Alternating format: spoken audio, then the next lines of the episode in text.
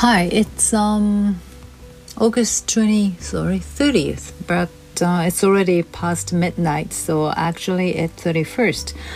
Um, well, anyway, today I'd like to talk about uh, what I experienced um, quite recently in one of those um, meetings where I meet uh, different people from different countries with different backgrounds. And one of the session I had with um, uh, another partner, yes, he um, it, it's a style that we um, answer the given questions, and he took an initiative, and I think I read the questions or he read the questions. I can't remember.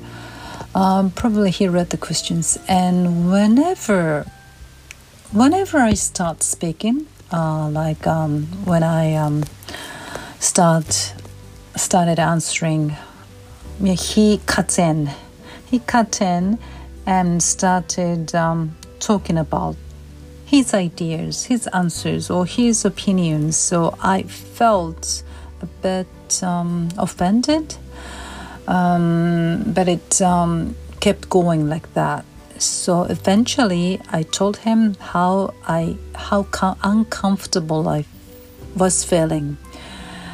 Um, but obviously he was not aware of that. He were he had no idea what he was doing or how the other person was feeling. Yeah, it was quite unbelievable to me because it was so obvious the the, he was like stealing um, someone else's talk and conversation.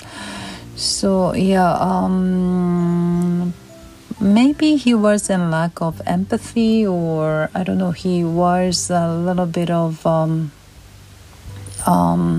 he was less communication skill in terms of how the other person might be feeling. That kind of skills or ability to perceive and sense. Um, so this kind of thing, yeah, I've never experienced this and um, on that site, uh, but it happened, and how uncomfortable and how unpleasant it felt, and um, eventually he turned off his camera uh, although it was mandatory to keep our cameras on. So I asked him um, why he uh, switched off his camera. and then he disappeared.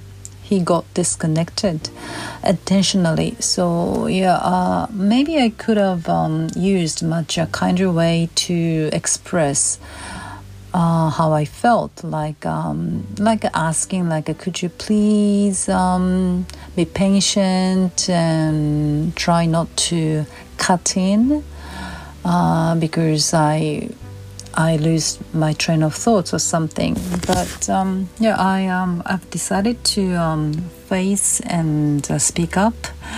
Um, rather a little bit um, strong way but I think it's um, okay because the, that's how he did. So I thought maybe I, I should be straightforward. I should be more direct um, to to reach to for my message to reach him. But anyway, that's what happened um, a few days ago. Um, well, I don't know. I'm gonna ever meet her, meet him again. Um, well, anyway. okay, that's it. Thank you.